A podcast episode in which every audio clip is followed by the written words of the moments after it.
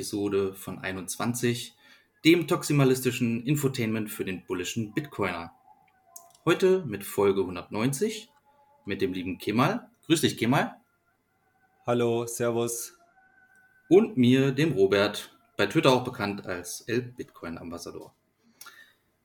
Die Blockzeit ist heute die 797340 und wir treffen uns äh, weiterhin zur Moskau-Zeit 32.74 Uhr. Hört sich ein bisschen komisch an, aber wird langsam wieder früher. Jo, das soll so sein. Und hier auch noch der Hinweis, ihr könnt natürlich diesen Pod äh, immer äh, bevorzugt auf Podcasting 2.0 Apps hören, wie zum Beispiel Fountain App oder Breeze App. Das könnt ihr alles finden auf podcastindex.org. Und ihr könnt Boost schicken ähm, dann fließen hier die Sats und ihr könnt noch eine Nachricht dranhängen. Ähm, aber die wird nicht vorgelesen, glaube ich. Wenn ihr vorgelesen wo werden wollt, dann müsst ihr einen Shoutout machen. genau, mindestens 21.000 Sats dann. Ja, wir steigen direkt mal ein in die News der letzten Woche. Ähm, einige kennen mich auch aus dem Sound Money Boycast vom Lodi und äh, Deshalb werde ich mal so ein bisschen mit Wirtschaftsnews äh, beginnen. Der Markus hat ja auch schon mal mit dem Diego Fasnacht äh, ganz gut darüber gequatscht, wie es derzeit in der Wirtschaft aussieht. Ähm, zum einen ist es so, dass die Produzentenpreise in der EU auf Monatsbasis um 1,9 Prozent gefallen sind. Also äh, frei nach dem Motto, wir brauchen mehr Deflation. Genauso ist es jetzt auch. Äh, wir haben zum ersten Mal die Deflation in der EU und ähm, das Ziel ist eigentlich erreicht von der EZB, beziehungsweise das, was gewollt ist, wird nun auch eintreten. Dummerweise kommt eben dann auch eine böse Rezession hinterher. Äh, ich gehe mittlerweile schon so weit, dass ich sage, mh, hm, wird nicht nur eine Rezession, es könnte sogar eine Depression geben. Aber da will ich noch nicht so weit vorgreifen. Aber ein Indiz ist eben auch, dass in den USA es weiter bröckelt. Ich hatte mal äh, heute geguckt, am 2.12. war es nämlich so, dass äh, Blackstone aus den USA nicht mehr aus seinem sogenannten RAID, also das heißt Real Estate Investment Trust, auszahlen konnte. Und äh, man muss jetzt wissen, dass dieser Trust 69 Milliarden Dollar schwer ist. Und damals hat man einfach gesagt, okay, also wir zahlen euch jetzt nicht aus. Und das musste man so hinnehmen. Und heute haben sie dann eben gesagt, okay, wir konnten 3,1 Milliarden Dollar auslösen, konnten Immobilien verkaufen und somit konnte man jetzt die Kunden eben auszahlen. Also man sieht, äh, es wird enger und Blackstone hat mit aller Macht versucht, da äh, die Immobilien loszuwerden. Das haben sie auch geschafft, denn ähnlich wie in den USA, in Deutschland ist es auch so, dass die Mietpreise inzwischen deutlich anziehen und die Leute schon wieder so ein bisschen die Panik bekommen, okay, äh, ja, dann sollte ich vielleicht doch ein Haus kaufen oder bauen, ja, und man, man merkt, dass auf beiden Seiten eben der Druck immer höher wird und ähm, ja, die Leute wollen ihr Geld zurückhaben. Ne? Blackstone hat das jetzt getan. Gut, das war so ein bisschen die Wirtschaftsnews von der. Ich frage mich, ich frag mich, was sie mit dem Geld dann machen, wenn sie es äh, bekommen. Was glaubst du? Ja, ist eine gute Frage. Also eventuell selber Schulden bezahlen, weil sie es wiederum anderen Leuten schulden. Ähm, weil es sind viele institutionelle Anleger, die bei Blackstone auch ähm, unter Vertrag sind. Ähm, also momentan ist es ja so, dass der ganze Markt den Druck spürt, der Zinserhöhung, der FED und äh, die, der Kreditdruck immer größer wird. Die Liquidität wird aus dem Markt gesogen. Das hat auch damit zu tun, dass die USA jetzt äh, neue Staatsanleihen ausgegeben haben und zwar in einem richtig saftigen äh, Umfang von 500 Milliarden.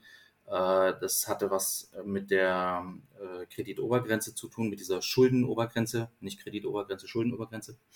Und äh, somit wird jetzt so die Liquidität rausgesogen. Jeder sucht irgendwie äh, nach ein bisschen Geld, was er zusammenkratzen kann. Und also ich finde jetzt 3,1 Milliarden ähm, nicht, nicht viel von den 69, der schwer ist. Also ich hätte mir den Druck auch noch höher vorstellen können, dass sie gezwungen wären, noch mehr zu verkaufen. Ähm, Aber mir war es trotzdem jetzt mal wert, das hier mit aufzunehmen, ähm, weil man kann das schon so ein bisschen mit einem Bankrun vergleichen, nur halt jetzt von einem Immobilienunternehmen. Äh, ne? Also, dass die Leute wirklich da standen und sagen, okay, ich will jetzt hier mein Geld wiedersehen. Ne? Und das war eben schon im Dezember 22 so. Genau. Meinst du es, also ich kann mir auch vorstellen, es, die Zinsen sind ja ziemlich hoch für die ganzen Staatsanleihen aktuell, äh, Staatsanleihen. Mhm. Also die Renditen, ja. Zahlen genau. ja 5% oder so äh, in ja. den USA für amerikanische Staatsanleihen. Und das ist ja schon relativ äh, viel. Also Tether macht sich da, verdient sich da ja eine goldene äh, Nase damit, ähm, weil sie die ganzen Deposits in, in T-Bills anlegen. Ähm, ja, saugt halt dann eben die ganzen Anleger dann auf, stelle ich mir auch vor. Also, mhm. dass da eben Leute dann denken, ähm, ja, der, die, die, Aussicht für den äh, Immobilienmarkt sieht nicht so gut aus. Lieber mal hier die 5% äh, einstreichen, die relativ sicher sind. Ja, das ist auch das, das große Problem der Banken. Ja. ja, also ich wollte gerade sagen, das ist, äh, das ist das große Problem der Banken momentan auch, ne, warum die Banken äh, so viele Abflüsse haben, weil in den USA das viel einfacher ist, äh, per ja, Tastenklick äh, in dem Sinne äh, Einlagen abzuziehen und eben dann in Staatsanleihen anzulegen. Das ist deutlich einfacher als in Deutschland. Ja, schauen wir mal, was noch mit den restlichen äh, Milliarden in den Immobilienpreisen in, in, im Immobilienmarkt passiert. Ähm, schaut Ist auf jeden Fall ein bisschen was. ja. Gut. Jo. Kommen wir zur nächsten News. Ne? Ja, lass mal über Elon Musks äh, Twitter, neueste Twitter-Eskapaden ein bisschen quatschen. Was hat ja, der Gute schon wieder gemacht, der Rocket Boy? er hatte vor ein paar Tagen verlautbart, dass äh, eben die Twitter-Nutzung in dem Sinne limitiert wird, dass Leute mit dem berühmten blauen Häkchen ähm, eine bestimmte Anzahl an Tweets nur noch sehen können. Äh, die war aber für die Leute mit den, äh, mit den Haken noch verkraftbar, aber für neue User zum Beispiel war das begrenzt auf 600 Posts pro Tag und die hat man doch schon recht schnell erreicht. Und da haben dann schon einige äh, auf Twitter gefragt, okay, was ist denn jetzt hier los? Äh, ich kann nicht mehr weiter scrollen und äh, ja, da war schon ordentlich äh, Sand im Getriebe, würde ich sagen. Und dann kam es natürlich auch schon wieder auf, da Twitter, Rest in Peace und so weiter. Ne? Also ja, ist jetzt die Frage, ähm, war wirklich technisch gezwungen, ähm, diese Mehrklassengesellschaft auszubauen oder woran lag das? Hast du da äh, eine Ahnung von? Also nur mal die Daten nochmal zu wiederholen. Also wenn man verified ist, also sprich 8 Dollar zahlt äh, für Twitter, dann hat man 8000 Posts pro Tag, die man abrufen kann aktuell. Ähm, wenn man einen Account hat, nee, wie war das? Wenn man einen Account hat, dann sind es 600 und wenn man keinen Account hat, dann habe ich jetzt zum ersten Mal gemerkt, äh, wie viele Leute eigentlich keinen Account haben auf Twitter, weil ich mhm. habe immer ständig Tweets geteilt auf Telegram und die Leute schreiben zurück, hey, kannst du bitte einen Screenshot posten, weil ich kann das nicht mehr sehen. Äh, ich ich habe keinen Account und ich kann jetzt den Tweet mir nicht mehr anschauen. Ähm, Musk sagt, dass das Ganze temporär sei. Er macht verantwortlich Big Tech, die irgendwie irgendwelche äh, unbekannten Leute, aber er geht von großen Firmen aus, wahrscheinlich, die eben die ganzen Daten auf Twitter scrapen. Das heißt, die laden sich alles runter, was seit Anfang Twitter es da jemals gegeben hat. Vermutlich, um, weiß ich nicht, was zu machen, natürlich äh, vielleicht, vielleicht Large Language Models irgendwie zu trainieren. Ja, das ist ja sehr plausibel. Auf jeden Fall ist das das Narrativ, das Elon Musk ähm, irgendwie offiziell verkündet. Dann gibt es aber auch noch irgendwie andere ähm, Theorien. Irgendwie ist, irgendjemand hat geschrieben, Google hätte, äh, Twitter hätte seine Google Cloud-Rechnungen nicht bezahlt oder bezahlen können. Also hm. sprich, dass man da jetzt ein bisschen ähm, einspart bei Twitter, indem man einfach nicht mehr so viele Daten ähm, serven muss. Und ja, da, das waren so die zwei, zwei Erklärungen, die mir noch in Erinnerung sind. Ähm, dann mhm. gab es auch noch weitere Implikationen. Ein Herr namens Mike Benz hat da ein Video dazu ähm, gemacht, ähm, das auf Twitter ist. Das können wir vielleicht auch verlinken. Das ist ganz interessant. Da redet er acht Minuten darüber. Also er ist irgendwie der Vorsitzende von einer Freedom Foundation für Free Speech und redet davon, dass eben diese ganze, er redet von einer Zensurindustrie, ja, sowas wie eben ein Deep State in den USA, die ständig eben dieses Scraping betrieben haben, um ihre AIs zu betreiben mhm. und ähm, mit denen sie quasi das Entstehen von Narrativen in Echtzeit eben nachvollziehen, um dann eben Gegenmaßnahmen einzuleiten, wie zum Beispiel Accountsperren automatisierte. Ähm, das, da kam ja auch was in den Twitter-Files ein bisschen raus, dass da zum Beispiel, da war von 3000 ähm, Accounts die Rede, die gesperrt wurden, ähm, in quasi Backchannel-Deals mit der mit, mit Regierungsagenturen in den USA, ob das jetzt ähm, FBI war oder, oder sonstige Regierungskanäle, ähm, wo zensiert wurde. Und aber dieser Herr, dieser Mike Benz behauptet, dass eben die Zahl, die echte Zahl eben 22 Millionen sind, ähm, die dort äh, zensiert wurden.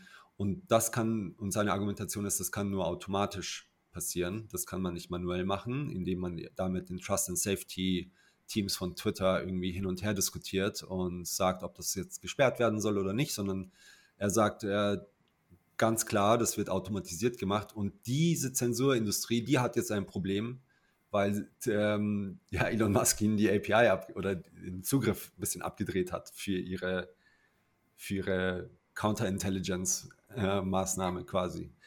Ähm, ja, passiert aber auch irgendwie zur gleichen Zeit wie weitere Limitierungen.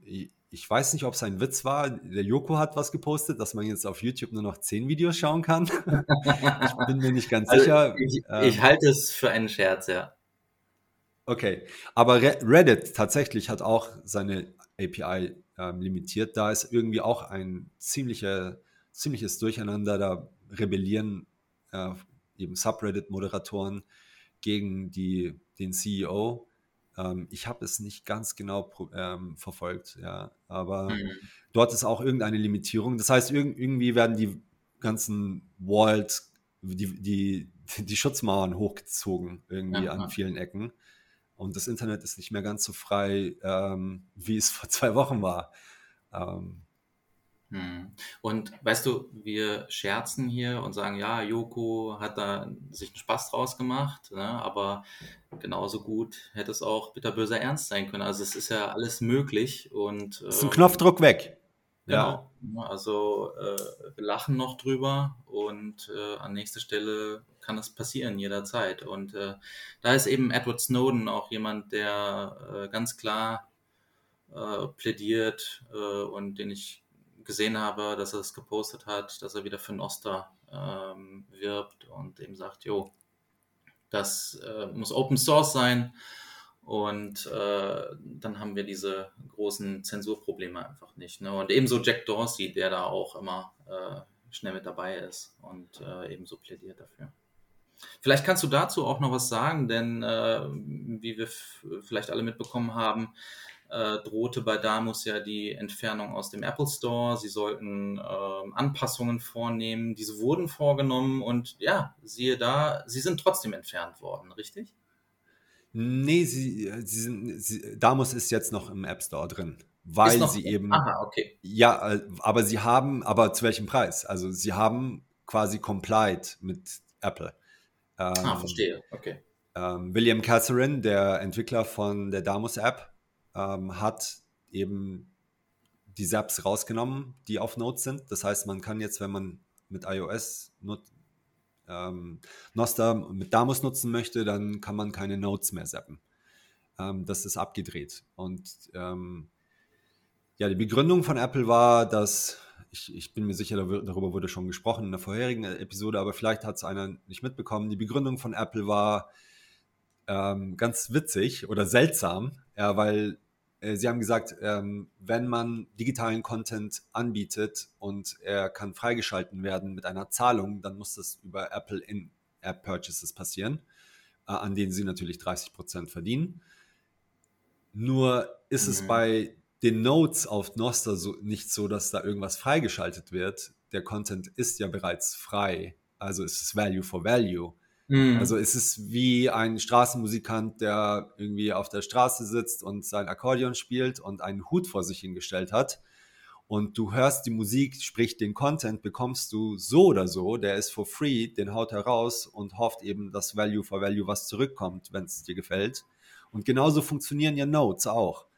Ähm, du, das heißt, du liest den Tweet oder den, die Note oder schaust das Bild oder das Video und wenn es dir gefällt, dann kannst du was zappen und dem Kreator, dem Creator was zurückschicken ähm, als Zeichen deiner Anerkennung. Ja? Ähm, so funktioniert das. Äh, oder als Dankeschön.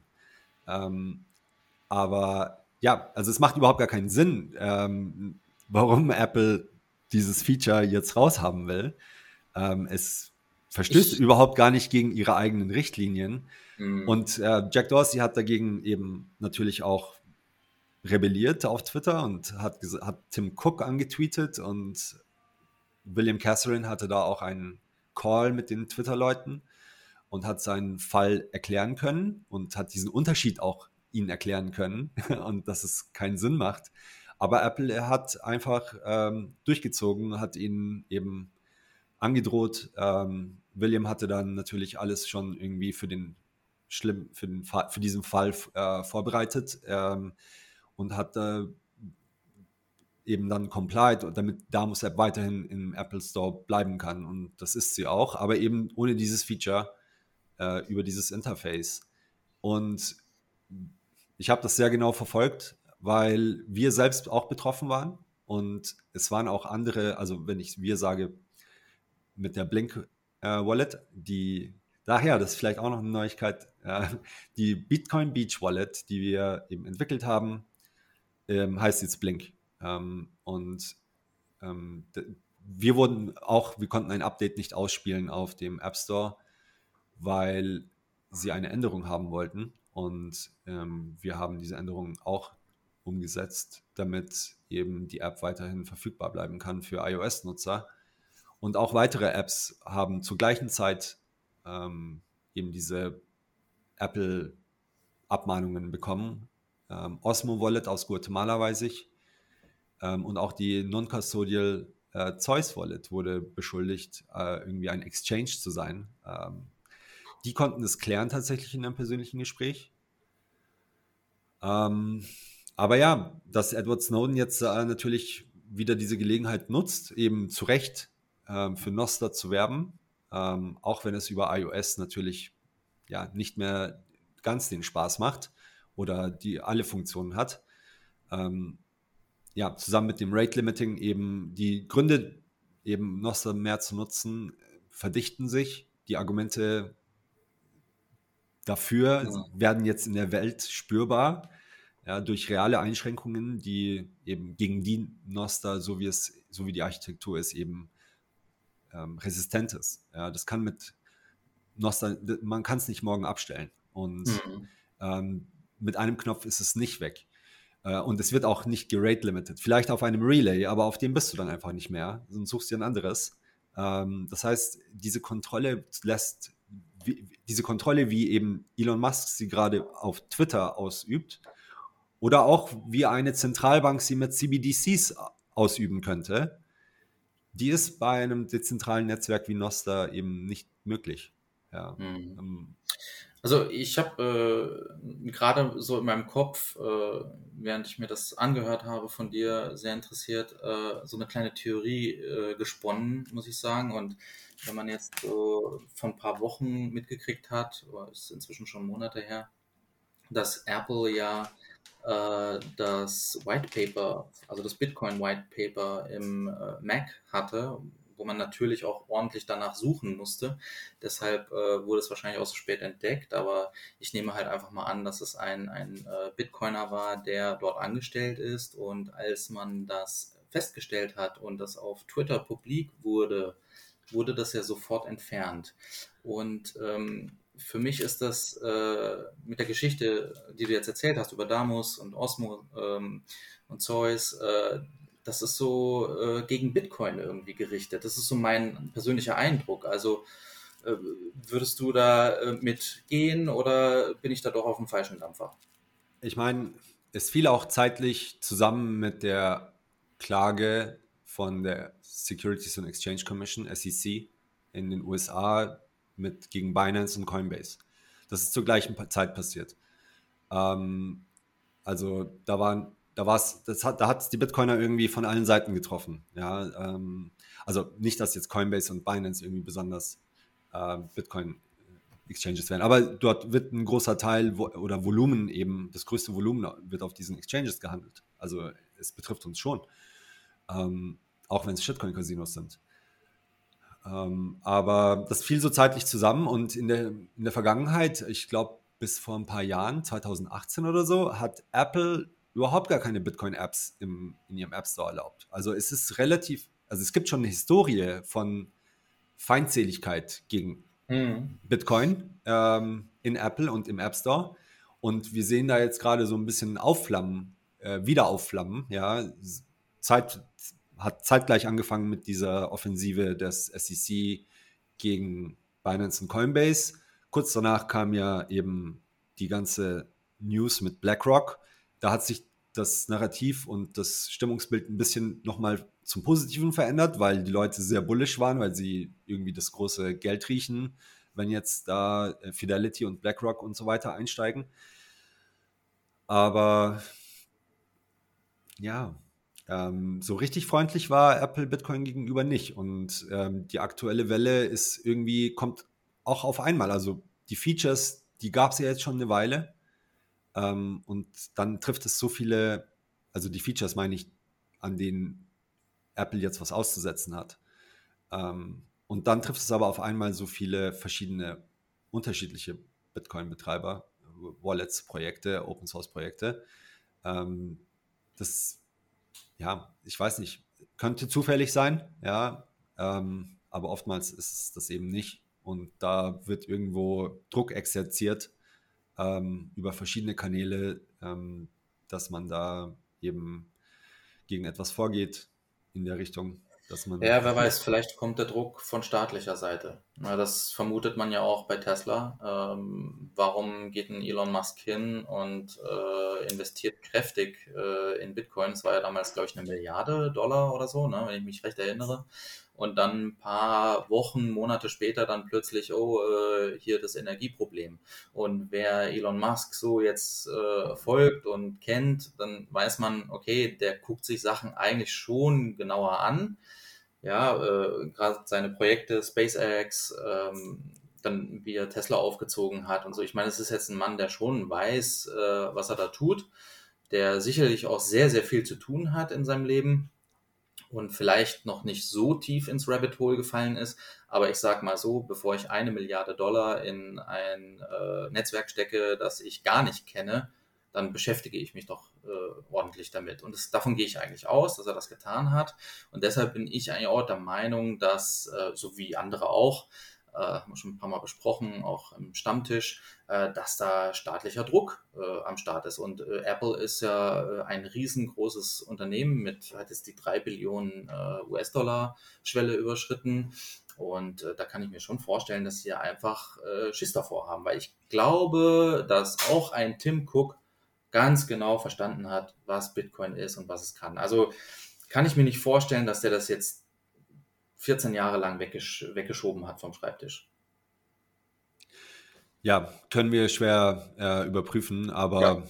die Wahrscheinlichkeit ist da. Ähm, mal sehen. Ein ähm, bisschen müßig. Ähm, aber ja, wir, wir sollten einfach auf unser Ding schauen. Ich meine, was die Nationalstaaten machen ähm, weltweit, das mhm. ist ja mhm. relativ klar und wo die Reise dahin geht. Ähm, 130 Nationalstaaten aktuell schauen eben ähm, in CBDCs, ähm, haben sie, sieben haben sie bereits ausgerollt, ähm, weitere sind in Planung und, und, fortgeschritten. Ich meine, 130 Länder, ähm, die meisten, äh, das ist mehr als die Hälfte aller Länder auf der Welt. Also wie viele Länder gibt es? 192 oder so?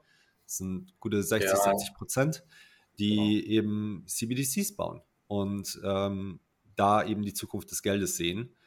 äh, oder zumindest eben äh, ja, Bestreb ja, Gruppen haben innerhalb der Regierung, ist ja auch immer nicht eine Einheit, ja, ähm, die das eben so weit voranschieben, dass da Geld reingesteckt wird in die Forschung und auch in die Implementierung.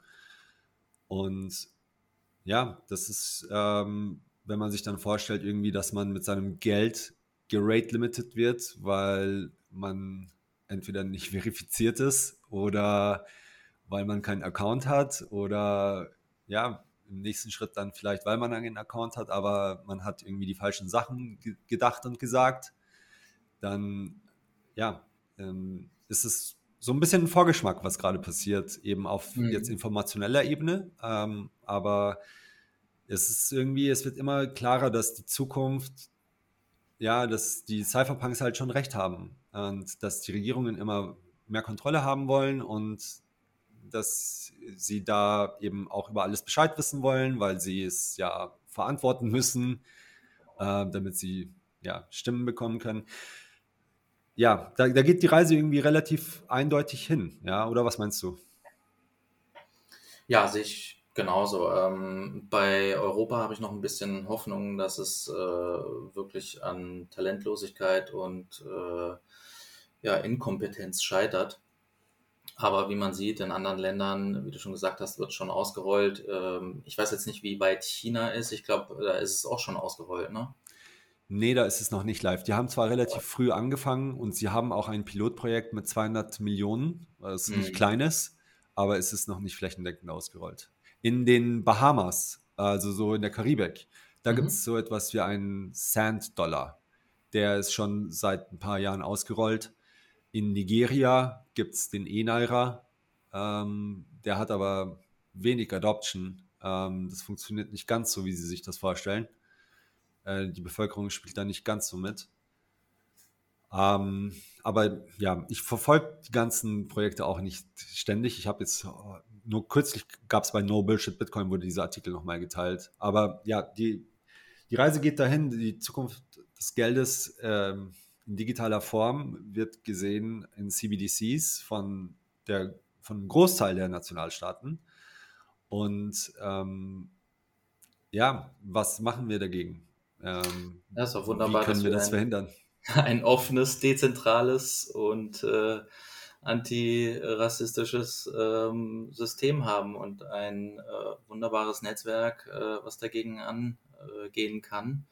Und man muss den Menschen in den betreffenden Ländern und wie du schon sagst, es sind ja einige, äh, nur das richtige Handwerk ans, ähm, an die Hand geben und äh, das ist eben die Bildung und äh, das machen ja Gott sei Dank auch viele Organisationen. Das, äh, hier im Bitcoin Space sind natürlich viele bekannt, ähm, ob das Bitcoin Ekasi ist ähm, oder dann eben in Guatemala, äh, das ist, ist jetzt egal. Also ähm, wichtig ist, dass die Bildung beim Menschen ankommt und dass sie verstehen, ähm, was der Unterschied ist zwischen dem Fiat-System und dem äh, Bitcoin-Standard, der letztlich am Ende äh, gewünscht ist. Ähm, aber weil, weil du vorhin auch ähm, mit Nigeria äh, angefangen hast, also seit dem 13. Juni, ja, das ist jetzt gerade mal drei Wochen her, hat äh, der nigerianische Naira 40 Prozent abgewertet. Ne? Also das ist wirklich heftig und diese Menschen machen sich äh, innerhalb dieser drei Wochen auf jeden Fall ihre Gedanken, wo sie ihren Wert aufbewahren möchten und das ist eben nicht der E-Naira und ähm, oder der normale Naira. Da gab es ja dann auch Unruhen, weil sie es nicht hingekriegt haben, äh, die die die ähm, Bargelder auszuzahlen. Und dann wurde das limitiert. Also es ist nur Chaos. Und ja, die einfachste Lösung ist da aus meiner Sicht natürlich Bitcoin. Gar keine Frage, weil ähm, zwar hat äh, nur jeder achte oder jeder neunte sogar ein Bankkonto, aber fast jeder hat eben ein Smartphone oder dann noch das gute alte Nokia. Und selbst damit funktionieren ja Bitcoin-Transaktionen, wie wir inzwischen alle wissen.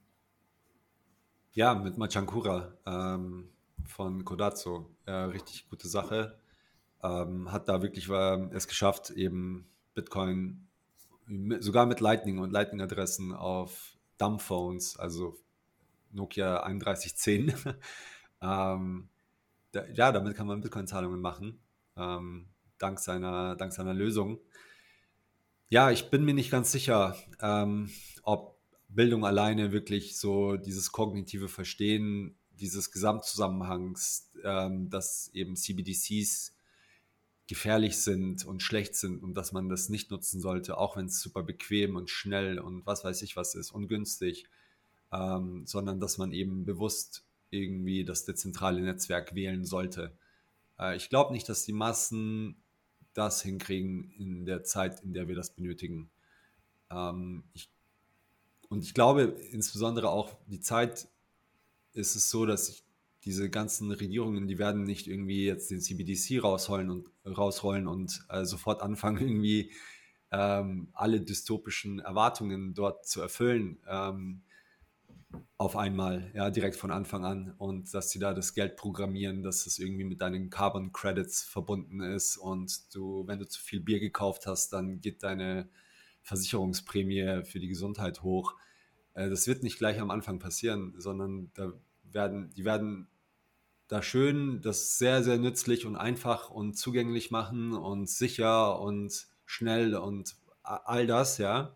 Damit haben sie ja schon angefangen zu werben bis sie eben eine große Masse an Leuten und Nutzern haben, die sich denken, ach ja, diese ganzen Spinner, die davor gewarnt haben, wo sind die jetzt? Ja, funktioniert doch wunderbar. Ähm, und, und dann erst werden sie den Schalter umdrehen. Ähm, also das hm. werden die nicht von Anfang an machen, glaube ich.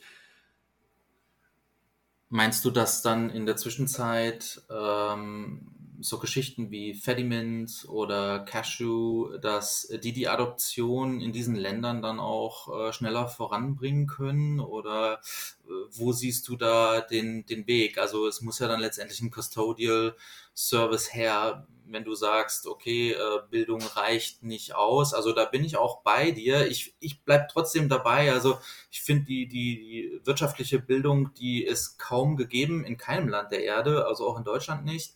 Und äh, ich glaube, dass hätten wir das in der Schule alles gelernt und äh, ehrlich auch gelernt, wie es wirklich funktioniert, äh, dann hätten wir diese ganzen Probleme, hätten wir vielleicht auch gar nicht den Bitcoin, weil äh, die Leute früher schon verstanden hätten, okay, das, was die jetzt hier machen da oben, das geht ja gar nicht, wir gehen jetzt mal ordentlich auf die Straße. Und da es aber keiner versteht und auch keiner hinterfragt, machen die eben, was sie wollen. Ähm, werten nebenbei Währungen ab, wie damals im Senegal, wo dann mal eben über Nacht die Währung um 50 Prozent äh, abgewertet wurde und äh, die Ersparnisse von diesen Leuten einfach ja um die Hälfte geschmolzen sind über Nacht. Ähm, ja, also ist das so eine, eine, eine Lösung? Ist das ein Weg, äh, dieser Custodial Service? Ja, also ich denke, also zum einen ja, alle, alle, die du, alle, die du genannt hast. Cashew ist Custodial, Fediment ist auch Custodial, hat einfach nur ein bisschen anderes Sicherheitsprinzip mit einer Föderation. Ähm, Blink ist Custodial, Wallet of Satoshi ist Custodial, ähm, die Lightning Wallet auf Stacker News ist Custodial, das Account, der Account auf Fountain App ist Custodial. Ähm, ja, und wir sehen irgendwie welche Lightning-Zahlungen irgendwie Adoption haben, selbst bei Bitcoinern, die sich dieser äh, der Custodian Risk bewusst sind.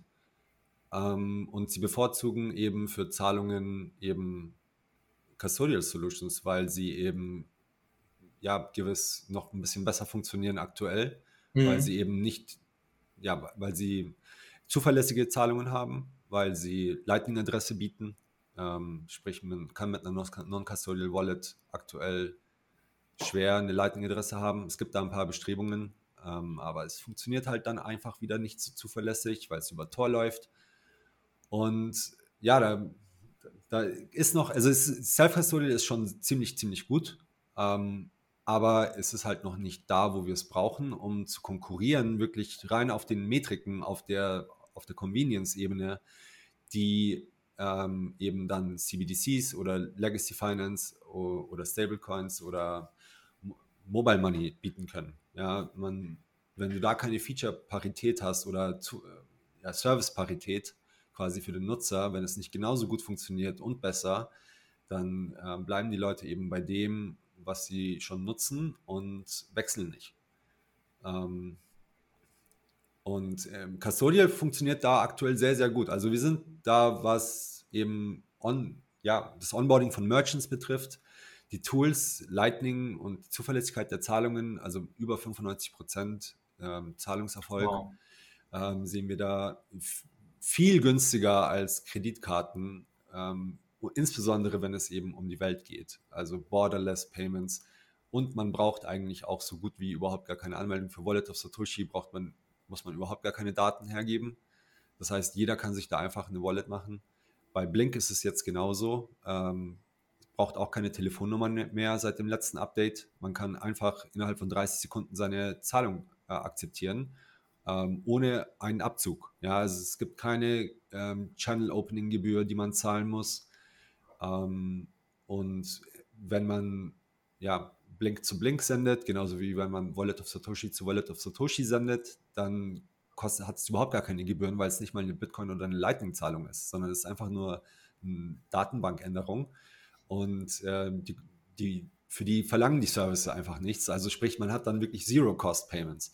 Ja. Und wenn du jetzt fragst, irgendwie, was sind denn 3000 Satoshi? Ja, ähm, vielleicht jetzt irgendwie für uns nicht so viel.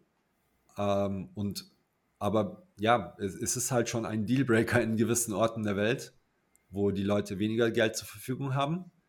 Und insbesondere ja. ist es ein Dealbreaker, wenn man eben vergleicht, was sie für Alternativen haben äh, wenn man den dann eben mit denen konkurrieren will. Weil eben die Leute, die eben das nutzen, der Nutzer eben nicht ideologisch gebildet ist oder, oder und auch nicht die, den Hintergrund versteht, was Geld ist und überhaupt sich nicht so sehr darüber schert. Der will einfach nur, dass es funktioniert, dass mehr Geschäft in seinen Laden kommt, dass er nicht so viel Gebühren abdrücken muss. Vielleicht ist noch ein Vorzug, dass er kein Chargeback-Risiko hat.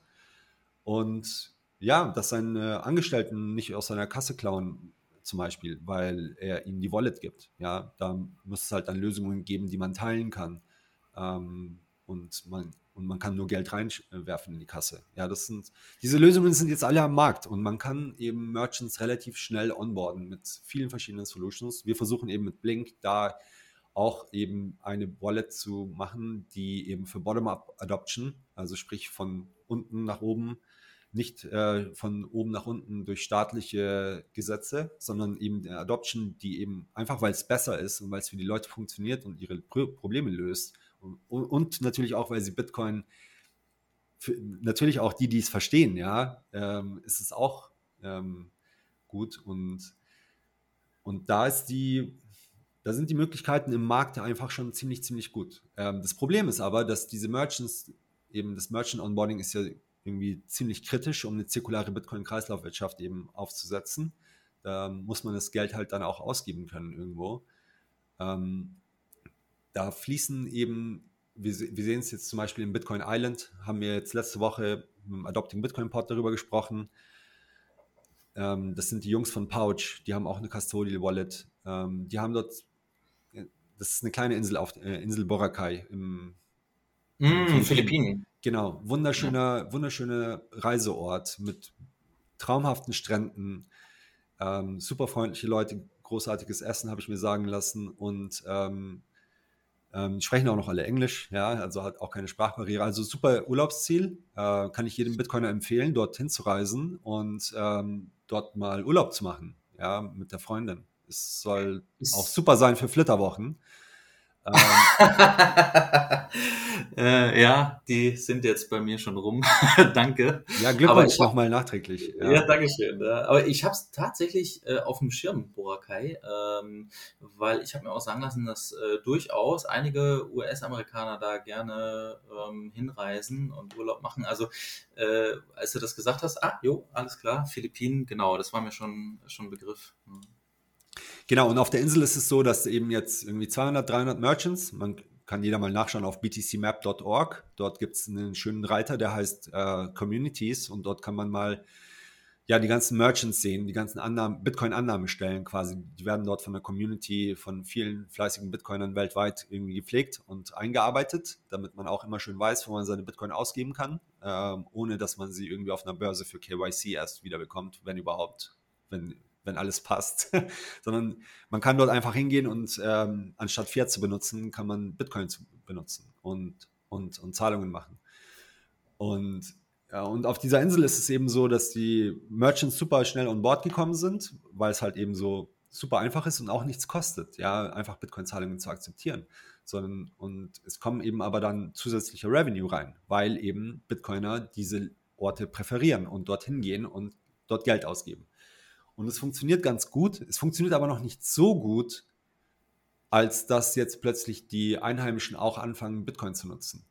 Und, mhm. ähm, und der Grund dafür ist eben, dass da, nicht, dass da noch nicht ähm, genug Satz irgendwie fließen. Ja, also der, der Anteil von Bitcoin-Zahlungen am Gesamtumsatz der ja, Shop-Owner ist noch relativ gering ähm, und der muss größer werden. Ja, und die Jungs haben jetzt auch leider gestoppt, irgendwie weitere Merchants onzuboarden, weil sie sagen, wir haben zu wenig Sets im Umlauf hier auf der, mhm. auf der Insel.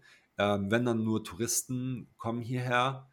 Ähm, also es ist nicht wirklich eine organische, zirkulare Ökonomie, wie man sie zum Beispiel in Peru findet. Ähm, dort ist es so, dass eben in Lima und in 16 Dörfern um Lima herum wirkliche, echte Bitcoin-Kreislaufwirtschaften sind. Ähm, das, ähm, und zwar unterschiedliche und, ähm, und die nutzen nur Bitcoin über Lightning äh, für alles. Äh, sie benutzen überhaupt gar kein anderes Geld. Ähm, es ist sehr schwer, dort einen Bankaccount zu bekommen und ähm, viele Leute können auch gar nicht lesen und schreiben und sind sehr ärm, ärmliche Verhältnisse, aber sie müssen irgendwie wirtschaften und dort hat es eben eine amerikanische NGO, also Amerika, Amerika ansässig, USA ansässig, Motive heißen die, M-O-T-I-V, ähm, kann man auf Twitter auch finden, äh, unter Motive NGO Global, glaube ich. Und deren Vorsitzender Rich Swisher, der heißt Motive PM ähm, auf Twitter, kann ich auch empfehlen, dass man sich das, dass man da mal folgt. Die haben angefangen ähm, zur gleichen Zeit wie Bitcoin Beach, äh, Mike Peterson in El Sonte, eben dort Bitcoin einzuführen. Und das ist ganz interessant. Sie haben angefangen, dort eben äh, Bitcoin auszuzahlen an Familien und sie über Bitcoin zu schulen und aber auch eben, eben ihnen Unternehmer, Unternehmertum beizubringen. Ähm, und ähm, ja, die nutzen Bitcoin und nur Bitcoin und das ist ähm, und da sind auch ein paar Spenden eingeflossen, ja, in, in diese Ökonomie. Das heißt, da gab es eine Injection, eine Injektion von Bitcoin in diese Ökonomie durch diese NGO. Ähm, ich vermute, dass es sogar der gleiche äh, Spender war, der eben auch ähm, Geld nach Bitcoin Beach ähm, äh, injiziert hat, sodass eben diese Zirkularität eben passieren kann. Ähm, dass eben, dazu muss ja erstmal genug Bitcoin verfügbar sein. Und, und mein Aufruf ist tatsächlich an alle Bitcoiner, die da draußen, die zuhören, dass sie ähm, ihre verdammten Sets ausgeben, wenn sie jemanden sehen, der Bitcoin akzeptiert für eine Dienstleistung, die sie brauchen.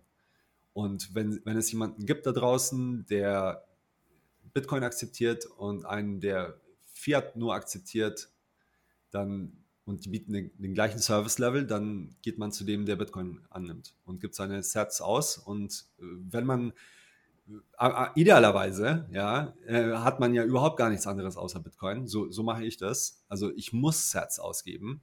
Wenn man, wenn man Sets nicht ausgibt, dann ist man eigentlich Short Bitcoin.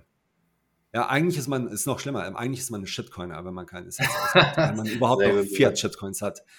Und entsprechend, ja, ähm, entweder Spend and Replace, also ausgeben und dann wieder nachfüllen, ja, wenn ihr immer noch Fiat meint und nicht alles 100% in Bitcoin reinstecken wollt oder könnt, noch. Ähm, ja, aber, aber gebt die Sets aus und wenn ihr bei einem Meetup seid und der akzeptiert Bitcoin, habe ich ein paar Vögel gesehen, nee, die werden noch viel mehr wert in der Zukunft. Ich zahle hier jetzt mit meinem Fiat. Come on, Wir, ernsthaft? So, so, so wird das nicht mehr mit dem, mit dem Bitcoin wert. Ja, wenn da also, wenn Bitcoin nicht als Geld seine, seine, seine, sein Kismet als weltweites Geld ja, erfüllt, weil du denkst, darauf spekulierst, ja, dann wird es halt auch nichts. Ja, also, aber ich glaube, also erstens, mein Herz geht auf, wenn du äh, von Peru sprichst. Das ist, das ist eben die Hoffnung, die ich persönlich und wahrscheinlich auch sehr viele da draußen ähm, haben Und es ist äh, sehr schön zu hören, dass es immer mehr ist und, und wird.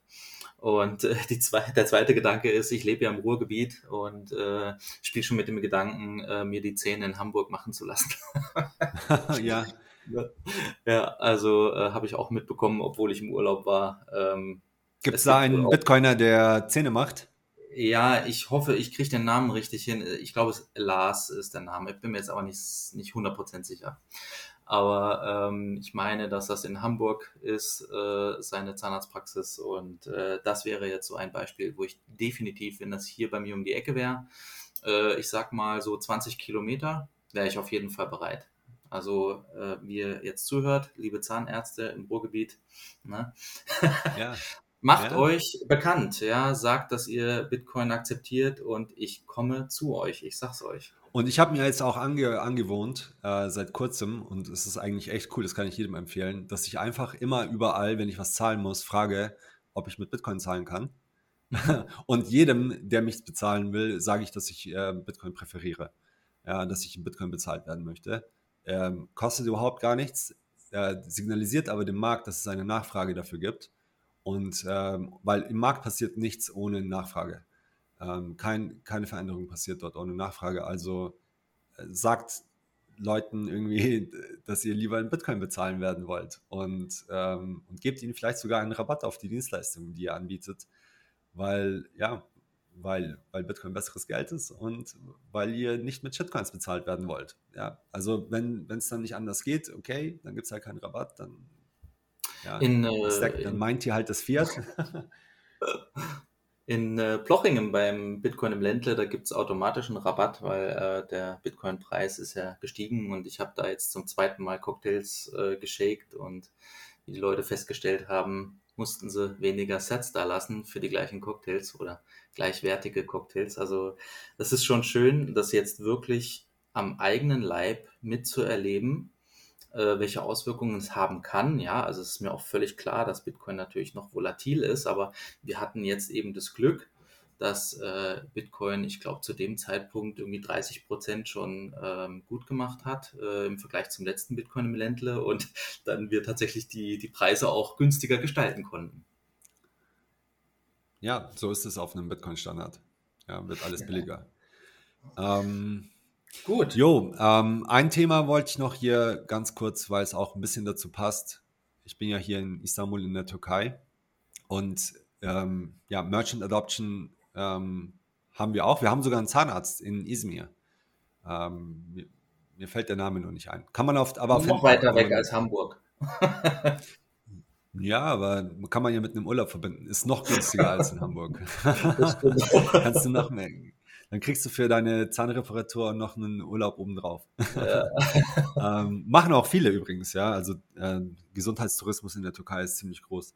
Aber ah, ja, okay. es gibt jetzt dort einen Zahnarzt und ähm, der akzeptiert Bitcoin und es gibt mehrere, ja. Und was mir dabei aufgefallen ist, ist, in der Türkei ist es so, wenn man irgendwo in einen Laden geht und gibt mehr als Gegenwert in türkischen Liran mehr als 20 Euro aus, dann wird einem immer in der Regel angeboten, dass man eben, wenn man Cash zahlt, dass man dann eben 20% weniger zahlt. Ja, da wird einem auch sofort ein Preis genannt. Wenn Sie jetzt Cash zahlen, dann kostet es nur so viel. Wenn Sie mit Karte zahlen, dann kostet es so viel.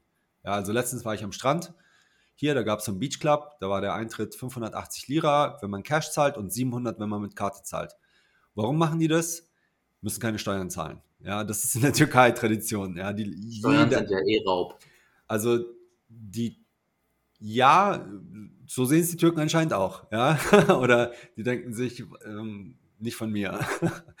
und, ähm, und das Problem ist, dass eben durch die Inflation, ja, seit als ich hier vor zweieinhalb Jahren nach, nach Istanbul gekommen bin, war die war ein Dollar bei acht Lira äh, oder sogar sechs Lira und, und jetzt sind wir bei 26 Lira. Ja, nach der Wahl ist das jetzt nochmal, die war ja vor einem mhm. Monat, wurde Erdogan wiedergewählt ist und der, der hat halt den Lira-Kurs ziemlich gestützt und äh, mit eben Swap-Agreements mit Katar und was weiß ich was. Ähm, und dadurch, dass er Gold verkauft hat und Dollars ähm, und die ganze Staatskasse geplündert hat oder die Reserven. Und nach der Wahl hat er einfach aufgehört damit. hat einen neuen Finanzminister und einen neuen Zentralbankchef reingemacht. Und äh, schwuppsdiwupps, ähm, ach ja, genau, und die Zinsen haben sie angehoben von 8,5% auf satte 15%. Also es ist jetzt irgendwie, es ist anscheinend nur während der Wahlkampfzeit äh, haram, äh, Zinsen zu nehmen. Ja, das war seine. Begründung so ein bisschen, dass eben Riba, ja, dass, äh, dass man mit Geld Geld macht, dass man Zinsen verlangt, dass das haram sei, das also sprich gegen die Gebote des Islam. Und äh, jetzt aber plötzlich hat er die Leitzinsen angehoben und nicht nur um einen halben Prozent äh, wie in den USA oder in Europa, sondern um satte 6,5 Prozent. ja, also äh, ehrlich gesagt haben da viele Bitcoiner und auch äh, sogar die Legacy-Ökonomen äh, mit dem Kopf geschüttelt und sich wirklich monatelang gefragt, was macht er da? Warum senkt er in diesem Umfeld die Zinsen? Und äh, ja, du lieferst die Lösung. Ja. Also es ging dann eigentlich nur um das politische Ziel, wiedergewählt zu werden. Das hat er geschafft. Und ähm, ja, so Aber was er im Zuge dessen auch gemacht hat, auch noch, und das sehen die wenigsten, ist, dass eben die türkische Lira komplett entwertet wird, also an Kaufkraft verliert. Also ähm, und dann ein weiterer Effekt ist dadurch, ja, dass man eben weniger mit Cash bezahlen kann. Die 200 Lira Note, Banknote, ist die höchst oder höchste Denomination an türkischem Geld. 200 Lira ist eingeführt worden vor 20 Jahren ungefähr und hat damals 130 oder hat einen Wert von 130 Dollar. Und aktuell sind es nur noch 7 Dollar. Also ähm, das, der größte Schein, den man in der Hosentasche haben kann, sind 7 Dollar. Ja, das ist brutal wenig. Das heißt, man kann eben viel weniger Cash zahlen, weil man, wenn man Cash zahlen will, viel mehr Geld mit sich rumschleppen muss. Also stell dir vor, weiß nicht, du willst dir einen Kühlschrank kaufen, hast einen Sack Lira-Scheine. Das macht natürlich keiner. Und das führt dazu, dass mehr Leute Kartenzahlungen benutzen. Ja, jeder hat hier eine Kreditkarte und jeder hat auch einen Kredit auf Anschlag. Ähm, und das ist auch schlau, das zu machen, so, ja, weil die Schulden dann quasi mit der Devaluierung der Lira eben entwerten weniger werden. Ja, man hat dann auf der anderen Seite nochmal Dollar, die man hält, äh, irgendwie als Hedge, weil man denkt, der Dollar sei stabil. Ähm, aber es ist tatsächlich das Schlaue, das Schlauste, was man machen kann, ist, dass man hier einfach auf Kredit lebt und ähm, am Ende des Monats sind die Schulden nur noch die Hälfte wert. So. Ja, im, im, Grunde machen das die Amerikaner genauso. Ja, also mit deutlich geringerer Inflation, aber äh, Kreditkartenvolumina sind auf absolutem Anschlag und Höchststand, ich glaube, aller Zeiten. Äh, wir kratzen da an einer Billion, also eine Billion US-Dollar und, da muss ich aber festhalten, bei einem Zinssatz von über 20 Prozent halt. Ne? Ja. ja. Naja, aber kann ich verstehen, äh, dass, dass man so. da sagt, okay, entwertet, genau, passt schon. Und eine Sache, die dabei eben dann passiert, ist eben durch die Inflation und die Entwertung der Banknoten und gibt es mehr Kreditkartenzahlungen und bei jeder Kreditkartenzahlung wird die Steuer direkt abgeführt. Das heißt, wenn man sich, ja, also es ist nicht nur eine Besteuerung durch Inflation, sondern auch noch eine Verbesserung der Besteuerungsfähigkeit der türkischen, des türkischen Staates durch die Inflation. Also das ist abgefahren. Und wenn man sich die Steuerquote anschaut, die Türkei ist ein G20-Land. Also es gehört zu den größten 20 Wirtschaften der Welt. Es liegt aber, wenn man auf die Liste der Steuerquote nach Ländern schaut, auf Platz 66. ähm, die, die Steuereinnahmen des türkischen Staats sind gerade mal 23 Prozent des Bruttoinlandsprodukts. Wenn man nach Frankreich oder nach Deutschland schaut, dann ist man da weit über 40 Prozent. Das heißt, die Fähigkeit des türkischen Staates, Steuern zu erheben, ist ziemlich schlecht. Und der muss sich aber irgendwie finanzieren. Und, und, und so, ja, mit der Inflation machen sie es, machen sie halt, verbessern sie ihre Fähigkeit, Steuern einzusammeln und sie besteuern eben auch nochmal eben durch die Inflation, durch Gelddrücken. Und das ist ziemlich abgefahren. Ich ist mir gerade erst vor zwei Wochen ab, äh, aufgefallen, weil ich irgendwie angefangen habe, alles nur noch mit Karte zu bezahlen. Vorher bin ich immer mit einem Geldbündel rumgelaufen, weil ich eben so viel wie möglich Cash zahlen will. Aber das ist leider nicht mehr möglich. Ja, ich gehe, ich gehe, ich, ich verbringe meine Zeit nur noch damit, zum Geldautomaten zu laufen. Mhm. Und in den Geldautomaten, die geben zum Beispiel bei Dollars jetzt nur noch bestimmte Menge an Dollars raus. Auch, also man kann hier ganz einfach Dollarkonten haben, aber man kann das, man kommt an das Geld nicht mehr ran. Wow. So einfach. Ist, also es kommt nur in, ja, ist es täglich begrenzt oder wöchentlich oder einfach nur der Betrag je Abhebung? Es ist, es ist, ab, äh, es ist aktuell, glaube ich, täglich begrenzt ähm, auf 2000 Dollar. Und mhm. das ist schon jetzt auch was Neues. Und wir sehen auch eben, es sind so schleichende Capital Controls. Ja. Und wir sehen auch irgendwie verschiedene Dollarpreise im Land aktuell. Also sprich, wenn das, das, den Dollar, den du kaufst bei deiner Bank, das ist ein niedrigerer Kurs als wenn du ihn auf dem Grand Bazar ähm, auf, dem, ähm, auf dem großen Markt kauft, ja, bei den Händlern dort. Und der Tether-Dollarpreis, ja, USDT, Tether, der, ist, der, hat das, der hat ein Premium hier in der Türkei. Ähm, und, weil die, und, und ich habe auch gehört, uns haben die Jungs von Tether auch bestätigt, die Türkei ist einer der größten Märkte mit eben Tether-Nachfrage und Volumen. Ähm, das ist halt einfach das praktischste Geld für die Leute hier ja. als Dollar. Nicht der Euro-Dollar auf der Bank, äh, der hat einen schlechten Kurs oder ist, ist teurer und, und mit dem kann man auch nicht all das machen. Ja? Die Leute vertrauen hier lieber einem Unternehmen ähm, irgendwie wie Tether, als dass sie den heimischen Banken und der Regierung vertrauen.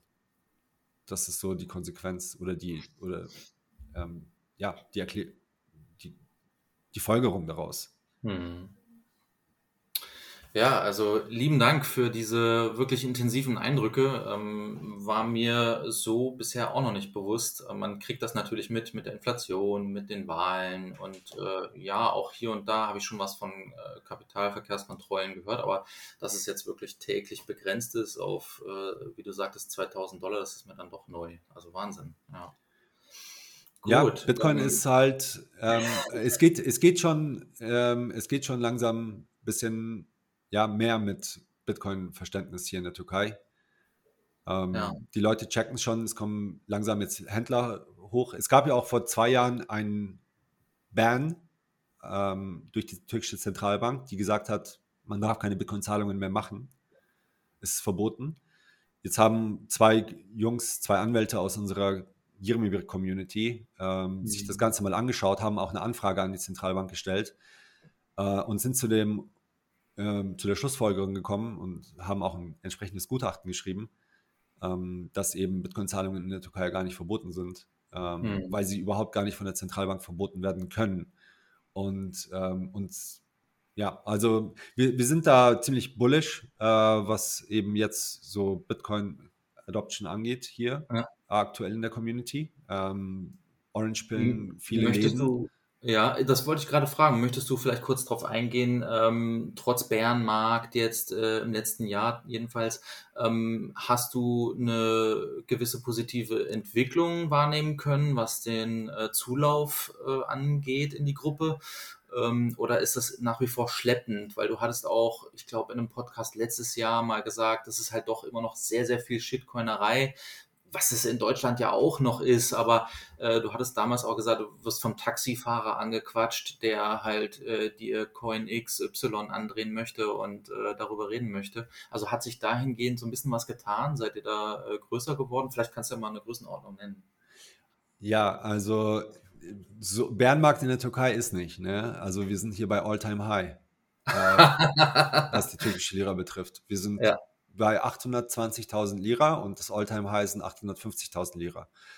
Ähm, was den Zuwachs betrifft, ähm, wir haben, also die Shitcoinerei, die gibt es nach wie vor. Aber was wir gemerkt haben, ist, ähm, damit, wir müssen erstmal eine Grundlagenarbeit hier machen, was die Bitcoin-Bildung betrifft. Das heißt, educate the educators. Ähm, insbesondere die, die halt eben nicht Englisch sprechen können. Ähm, damit eben überhaupt so jemand wie zum Beispiel ein Roman Rea mit einem Blocktrainer hier organisch passieren kann. Ja, ähm, also Roman spricht jetzt Englisch, das ist jetzt natürlich ein Vorteil, das ist vielleicht ein blödes Beispiel, aber viele Leute hier und, und keiner von uns will irgendwie die Fresse unbedingt ins, in die Kamera halten und diese Rolle übernehmen. Aber ähm, wir müssen erstmal die Grundlage dafür schaffen, dass so etwas passieren kann. Sprich, wir machen eben sehr viel Übersetzungsarbeit ähm, übersetzen viele, so wie Apricomedia und die deutsche Community das ja hervorragend gemacht hat, ähm, übersetzen da eben Artikel vom Englische, vom Deutschen ins Türkische, damit überhaupt mal die Leute, die sich informieren wollen, ähm, wirklich ähm, die, ja, das, die Möglichkeit dazu haben. Mhm. Und, und daraus sind jetzt auch schon weitere Projekte entstanden. Es gibt jetzt ein Satoshi Nakamoto Institute, also das, die türkische Version des mhm, äh, Satoshi Nakamoto Institute, das eben Michael Goldstein und Pierre Rochard eben, weiß ich nicht, vor zwölf Jahren oder elf Jahren gegründet haben. Das haben wir jetzt hier in der Türkei auch. Sie haben einen guten Draht zum Mises-Institut hier in der Türkei. Dann gibt es selambitcoin.com. Ähm, das ist auch eben, der Kahn macht es. Das ist einer dieser Anwälte, von denen ich vorhin erzählt habe, die das Gutachten geschrieben haben. Der eben hat so eine Einsteigerseite, die die technische Seite des, von Bitcoin eben ganz einfach erklärt, zusammengestellt. Und wir haben jetzt den jirmibir.org, haben wir eine Webseite, haben wir schön geforkt vom Pavlenex von Dvadiset Jedan. Das sind die Jungs aus dem Balkan, die das, die der 21 Fork in, im Ex-Jugoslawien sind. Ja, der hat eine schöne GitHub-Seite gemacht, die habe ich einfach geforkt und jetzt haben wir eine jirmibir.org-Seite und da kann man eben ähm, die Meetups finden und die Artikel finden und ähm, Übersetzungen und ja, und unsere Telegram-Gruppe. Da sind wir aktuell bei 200 Leuten oder so. Ähm, aber es sind halt eben qualitativ gute Leute, schlaue Leute, ja, und die mhm. brauchen wir jetzt aktuell. Ja, wir müssen noch ein bisschen wachsen, so mit Substanz, mit Leuten, die es checken, damit die dann eben ihre Projekte machen können, die, weiß ich nicht, äh, auf YouTube und auf TikTok und auf Instagram und auf Facebook sind ähm, und die das noch ja. weiter vereinfachen. Ähm, da sind wir noch lange nicht. Ja. Also hier in Deutschland ist es ja ganz schön, es relativ gut abgedeckt. Ähm, ist da, glaube ich, auch weltweit ein Vorreiter, was irgendwie ja, Community-Projekte und Bildungsprojekte angeht. Ähm, da müssen wir, da sind wir noch nicht. Ja, da ist noch einiges an Arbeit zu, zu tun. Ja, gut Ding wie Weile haben, ne, wie man so schön sagt. Ja. So ist es. Gut, okay, ja, vielen lieben Dank. Ähm, da hat man auch schon ein deutlich besseres Bild jetzt, äh, wie sich so entwickelt. Und ähm, ja, ich muss so ein bisschen harten Break machen, denn äh, wir kommen zum Werbeblock. Ähm, denn wir haben uns vorhin ja über die Lösungen unterhalten, wie es in Afrika äh, schneller funktionieren könnte, Leute onzuboarden. Ähm, in Europa sieht es ja ein bisschen anders aus, äh, wenn ihr hier die Bitcoin auf Börsen kauft. Ähm, wie immer der Hinweis, holt sie da weg. Ja, dafür gibt es die Bitbox 02 ähm, Bitcoin-Only-Version und äh, mit dem shiftcrypto.ch slash 21 äh, bekommt ihr 5% Rabatt. Also nochmal ganz kurz shiftcrypto.ch slash 21, entweder als Zahl oder ausgeschrieben, kriegt ihr 5% Rabatt. Und was halt auch ganz schön ist, inzwischen gibt es die Bitbox 02 auch KYC frei, nämlich auf einigen Meetups. Ähm, sprecht einfach in der Telegram-Gruppe dieses Thema mal an, äh, ob es bei euch den Bitbox 02 Dealer gibt. Gut, ähm, ich persönlich ähm, bin auch immer noch am Stacken bei Pocket Bitcoin. Äh, recht einfach auch äh, für Leute, die vielleicht noch nicht so lange im Space sind. Ähm, geht auf die Website pocketbitcoin.com und folgt einfach den Anweisungen, wenn ihr eure Bitbox erhalten habt. Und äh, ich muss sagen, ich habe das damals eigentlich sofort ge geschnallt und es war sehr einfach äh, einzurichten und äh, das mache ich bis heute. Bin aber auch ehrlich, ich mache auch ähm, inzwischen äh, Peer-to-Peer, -Peer, aber das ist jedem selbst überlassen. Ich finde es ein sehr guter Weg für den Anfang und ähm, ja, daher nutzt gerne Pocket Bitcoin. Ja, das war der Werbeblock. Ähm, kommen wir nun zu den Community-Events. Da gibt Yay. es einige. Ja. Bist du denn dieses Jahr noch in Deutschland auf einem Event zu treffen oder äh, vielleicht bei der, ähm, bei der ähm, Konferenz in Riga? Ja, ich würde gerne. Ich, ah. bin, mir, ich, bin, ich bin mir noch nicht sicher, ob ich es schaffe. Also ich habe ja einiges zu tun, habe zwei Kinder und ähm, muss, muss, mal, muss mal gucken. Ja, also, das ähm, ist auch, äh, ja bei mir der Fall ne, mit einem Kind und äh, ich musste mich jetzt auch entscheiden, habe mich aber auch entschieden. Also ich bin äh, am 5.8. zum Beispiel äh, bei dem Bitcoin Sommerfest in der Heide. Darauf gehe ich gleich ein. Aber davor, das möchte ich euch jetzt schon mal schildern, äh, gibt es natürlich die dritte Zitadelle. Äh, diesmal in Österreich, in der schönen Steiermark, und zwar vom 13. bis zum 16. Juli. Äh, da hat sich der Andi oder Fichte als Orga-Team aufgetan. Ich weiß nicht, ob es das äh, gesamte Orga-Team ist. Ich habe gehört, es sollen irgendwie 30 oder 35 Helfer vor Ort sein. Also wirklich Wahnsinn. Äh, wo ist das Ganze? Das ist äh, diesmal im Norden von Graz. Das ist ein kleiner Vorort, äh, nennt sich Stadteck und ähm, ist, wie gesagt, jetzt der dritte Teil äh, der Zitadelle. Wenn ihr euch erinnern könnt, letztes Jahr war es in der Schweiz, in Münsingen und äh, im ersten Jahr war es dann eben äh, auf der Burg Scheidungen ne, in, in Ostdeutschland. Ja, und äh, was ist dieses Jahr so geplant? Also ich habe gehört, ähm, ich muss auch ehrlich sagen, ich habe beim Nico Jilch einfach äh, geklaut. Ja, mir heute noch das Video angeguckt. Vielen lieben Dank dafür. also äh, es gibt sagenhafte 30 verschiedene Meetups, die äh, dort personell vertreten sind. Also finde ich schon echt eine Hausnummer, richtig gut. Äh, lässt sich sehr gut netzwerken. Ist ja für mich, wenn ich Bitcoin im Ländle besuche, neben Cocktails shaken auch immer die schönste Erfahrung, das, Netz, das Netzwerken. Und ähm, ja, eigentlich ist es so, das ist ein ehemaliger Hof, ähm, der nun für Event-Locations, ähm, äh, der nun für Events genutzt wird, für Hochzeiten hauptsächlich. Und die sagten schon, das ist wohl jetzt äh, das größte Event nach den ganzen Hochzeiten. Also dürfte auf jeden Fall spannend für alle sein. Ähm, es gibt diverse Workshops, zum Beispiel äh, wie man Coin joint, etc. Es gibt Wanderungen, Yoga, Meditation und die Bitcoin Runners. Also es hört sich alles ziemlich nach, äh, danach an, dass ich, dass man den Markt da treffen kann. Ich weiß jetzt nicht, ob er vor Ort ist, aber es hört sich zumindest davon, äh, danach an. Und insgesamt sind wohl 250 äh, Plebs vor Ort. Und äh, es sind noch zehn Tickets, glaube ich, äh, zu bekommen. Ich hoffe, der Stand ist äh, aktuell. Nico hat das ähm, Video gestern gepostet, also verzeiht, wenn der, wenn die Karten jetzt dann doch weg sind, aber genau. Ähm, das zur Zitadelle. Am 5. August findet dann, wie ich vorhin schon gesagt habe, das Bitcoin Sommerfest in der Heide statt. Ähm, dort ist es so, dass das nur an einem Tag, eben dem 5. August stattfindet, von 12 bis offiziell 22 Uhr. Und danach wird dann eben ganz entspannt am Lagerfeuer bis zum Open End geschnackt und ein bisschen Bierchen getrunken sicherlich. Also richtig schön gemütlich. Äh, es gibt äh, übrigens keinen Ticketverkauf, also ihr könnt euch einfach anonym anmelden und rumkommen. Ähm, der liebe Slavo hat mir da auch ähm, Nudel, nennt sich das, ähm, einen Link geschickt. Wir werden den ähm, in die Show Notes packen.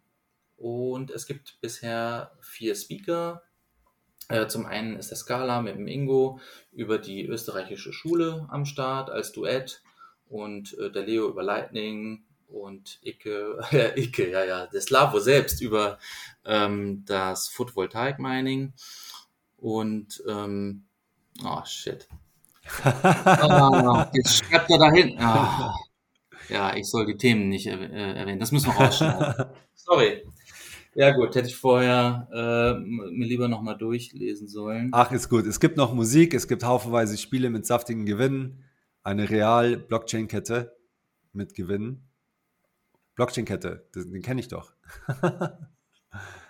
Real Blockchain-Kette, okay. Oh, was, was, was, was kannst du da? Hm, okay. Was kannst da auf sich haben? Ich habe keine Ahnung. Ich bin so gespannt. Also ich fahre ja selbst hin. Äh, ich freue mich schon wie Bolle und ähm, Insofern, ja, das zum Sommerfest in der Heide. Ja, sorry, dass ich es äh, rausgehauen habe, aber das stand erst hinten dran. Jetzt habe ich es leider schon gesagt. Alles gut, ist ja jetzt nicht irgendwie was Schändliches. Oh, ja. Ähm, des Weiteren hat äh, die liebe Lea vom Zeitsprung-Podcast aus München uns eine Audiodatei zukommen lassen. Die werden wir jetzt mal abspielen. Hallo, ich bin Lea vom Zeitsprung Bitcoin Podcast. Der Bitcoin Blog München ist gemeint. Es war fantastisch. Brecoiner kamen in den Genuss von kostenlosen Workshops und Vorträgen. Unsere Vereinsvision ist niederschwellige, qualitative Bildung zum Thema Bitcoin Only im öffentlichen Raum. Wir hatten gerade ganz frisch Vereinsversammlung. Marc aus Blochingen hat sofort unsere Vision verstanden und gemeinsam mit Hilfe von weiteren Plebs finden wir bald den zweiten physischen Bitcoin-Block. Vom 2. bis 6. August findet Bitcoin Block Hotel in Blochingen statt. Kleinere Block-Size, voller Mempool. Wir haben hochkarätiges Programm mit Live-Podcasts, Panels, Vorträgen, Workshops, Blab-to-Blab Education, Question and Answer für Brecoiner, Diskussionsrunden und Lagerfeuer. Am Mittwoch und Donnerstag geht's einsteigerfreundlich los mit kostenfreiem Eintritt. Unter anderem ein 21 Live-Podcast. Bringt dazu eure Freunde und Familie mit. Am Freitag und Samstag gibt's dichtes Programm für günstige 21 Euro pro Tag, das wir in den nächsten Wochen bekannt geben werden. Tickets gibt's ab morgen. Wir freuen uns, euch dort zu treffen. Unterstützt unsere Vision schon heute und vor Ort mit Value for Value. Unsere Lightning-Adresse findet ihr wie die Homepage in den Show Notes. Bis bald! Jo, und bei diesem Blog wird auch wieder ein 21 Live-Podcast sein. Der wird dort live vor Ort aufgenommen, wie wir es schon ein paar Mal gemacht haben. Und Infos für Ticketverkauf gibt es Ende der Woche. So, und dann gibt es noch einen Event-Hinweis, und zwar vom lieben Jeff von Fulmo. Und zwar findet in Berlin am 6. 7. Oktober, zwei Tage, die Bitcoin Plus Plus Nix Edition. Das ist eine Developer-Konferenz, die sich mit der Schnittstelle zwischen Nix und Bitcoin und der Frage beschäftigt, ob und wie Nix für Bitcoin-Entwickler dazu beitragen kann, schneller, sicherer und besser Projekte zu entwickeln. Ähm, das geht hauptsächlich so um Reproducibility, ähm, weil eben ja Software muss irgendwie distribuiert werden und ähm, auf dem Nix Operating System gibt es eben da die richtigen Developer-Tools, um das eben trustless oder tr weitestgehend trust minimized zu machen und da eben auch immer die richtigen Outputs zu bekommen für die richtigen Inputs für die Signaturen und die Hashes, äh, die man da eben auf seinem Computer laufen lassen will. Das ist nicht ganz einfach, nichts laufen zu lassen. Ähm, aber, also es hat eine gewisse ähm, Hürde, ja, bis man da reinkommt.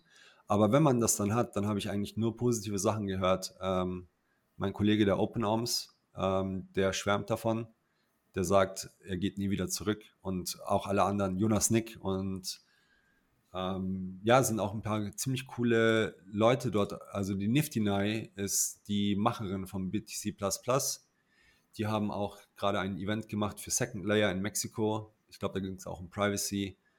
Und ja, der Jeff, der macht die Lightning Hack Days, hatte sie zuletzt gemacht, die Lightning Conference. Äh, die Lightning Hack Days waren hier in Istanbul zuletzt, also jetzt wieder mit einem Event in seiner Heimatstadt.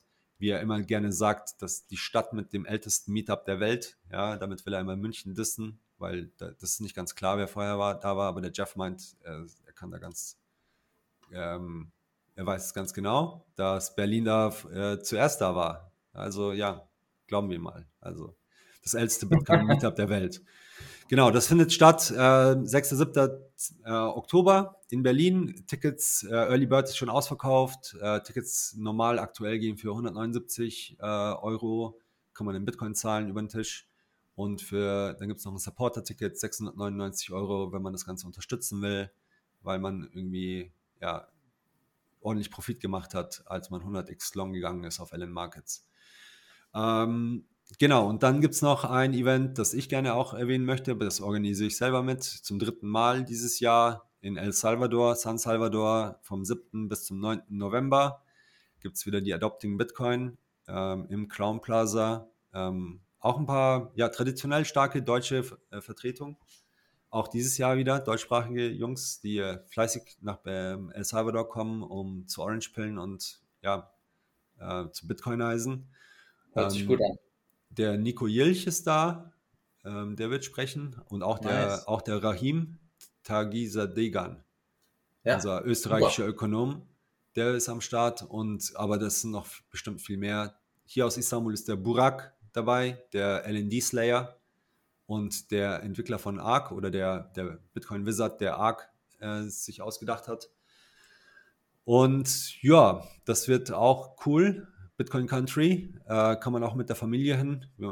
Ich, ich hoffe, ich schaffe es auch mit der Familie hin. Und ähm, ja, kommt alle. Tickets sind günstig, kann man mit Bitcoin zahlen und ähm, ist immer für jeden eine äh, einmalige ja, Erfahrung, in Bitcoin Country gewesen zu sein. Und man trifft immer ziemlich coole Leute. Alright, ähm, dann Sehr kommen cool. wir jetzt zu den Shoutouts, oder? Ja, genau. Und zwar fangen Optimal. wir unten an, oder? Ja, ich lese mal vor. Im Lokal Wurstküche in Kaiserslautern kann man nun mit Bitcoin Lightning bezahlen. Nice. Die Meetup-Adaption läuft. Kommt aufs Meetup. Das ja, kam rein. Ja, vor einer Woche. Weiß gar nicht, ob das letzte Woche schon vorgelesen wurde, aber hat ja 21.000 Herz geschickt. Dankeschön. ja, ich äh, äh, kann mich jetzt bei mir selbst bedanken. Äh, es stand ja noch nicht fest, dass ich hier heute sitze. Also ich glaube, ich oh, bin der jetzt Erste, hast du dich selbst gedoxt. Der seinen einzigen, äh, der seinen eigenen Shoutout äh, vorliest. Von Anonymous. Wer könnte das sein? Ja, lieber Frederik Bastiat, nochmal herzlichen Glückwunsch nachträglich zum Geburtstag.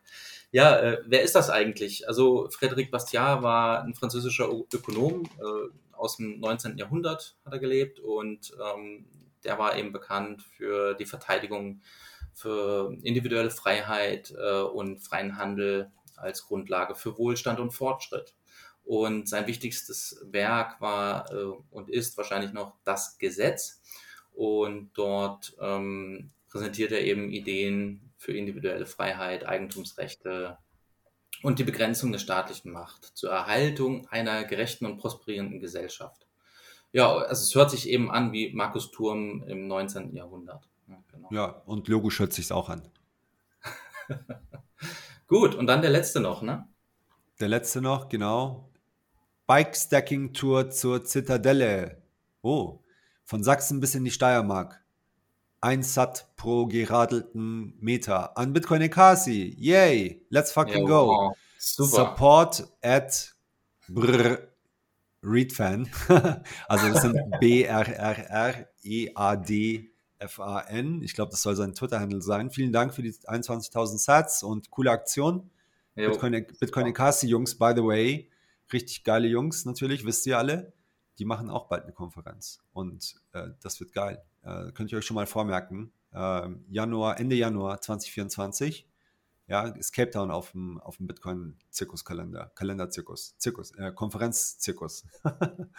also wenn da irgendwas für Kiddies gemacht wird, dann bin ich da wirklich ganz heiß drauf, glaube ich. Ja. So, mehr in Kürze dazu, hoffentlich am 21. Juli. Und jo, das war's dann mit den Shoutouts. Gut, dann haben wir noch neue YouTube-Videos auf dem 21-Kanal gefunden. Ähm, zum einen hat der liebe Tobo äh, ein Video zur Lightning-Zahlung mit der Albi-Extension gemacht. Also lieben Dank dafür. Und äh, ein weiteres Video ist noch eingegangen von der BTC Prag. Äh, hat M. Toshi die Kameraarbeit gemacht, äh, der Helper hat den Schnitt äh, dann noch gemacht, das haben die in Windeseile fertig gemacht und eben ganz tolle Eindrücke aus Prag dann äh, online gestellt. Also auch lieben Dank dafür, schaut gerne mal rein. Ähm, ich möchte auch an der Stelle noch mal kurz sagen, äh, der Helper hat sehr, sehr viel Zeit in ein weiteres Video äh, gesteckt, warum Bitcoin wichtig ist. Ähm, auch das empfehle ich sehr, dass ihr euch das mal äh, zu Gemüte führt. Aber hat schon sehr viele Views. Also ich glaube, ein Großteil äh, der Zuhörer hier hat das eh schon gehört. Aber ich wollte es nochmal droppen lassen. Top.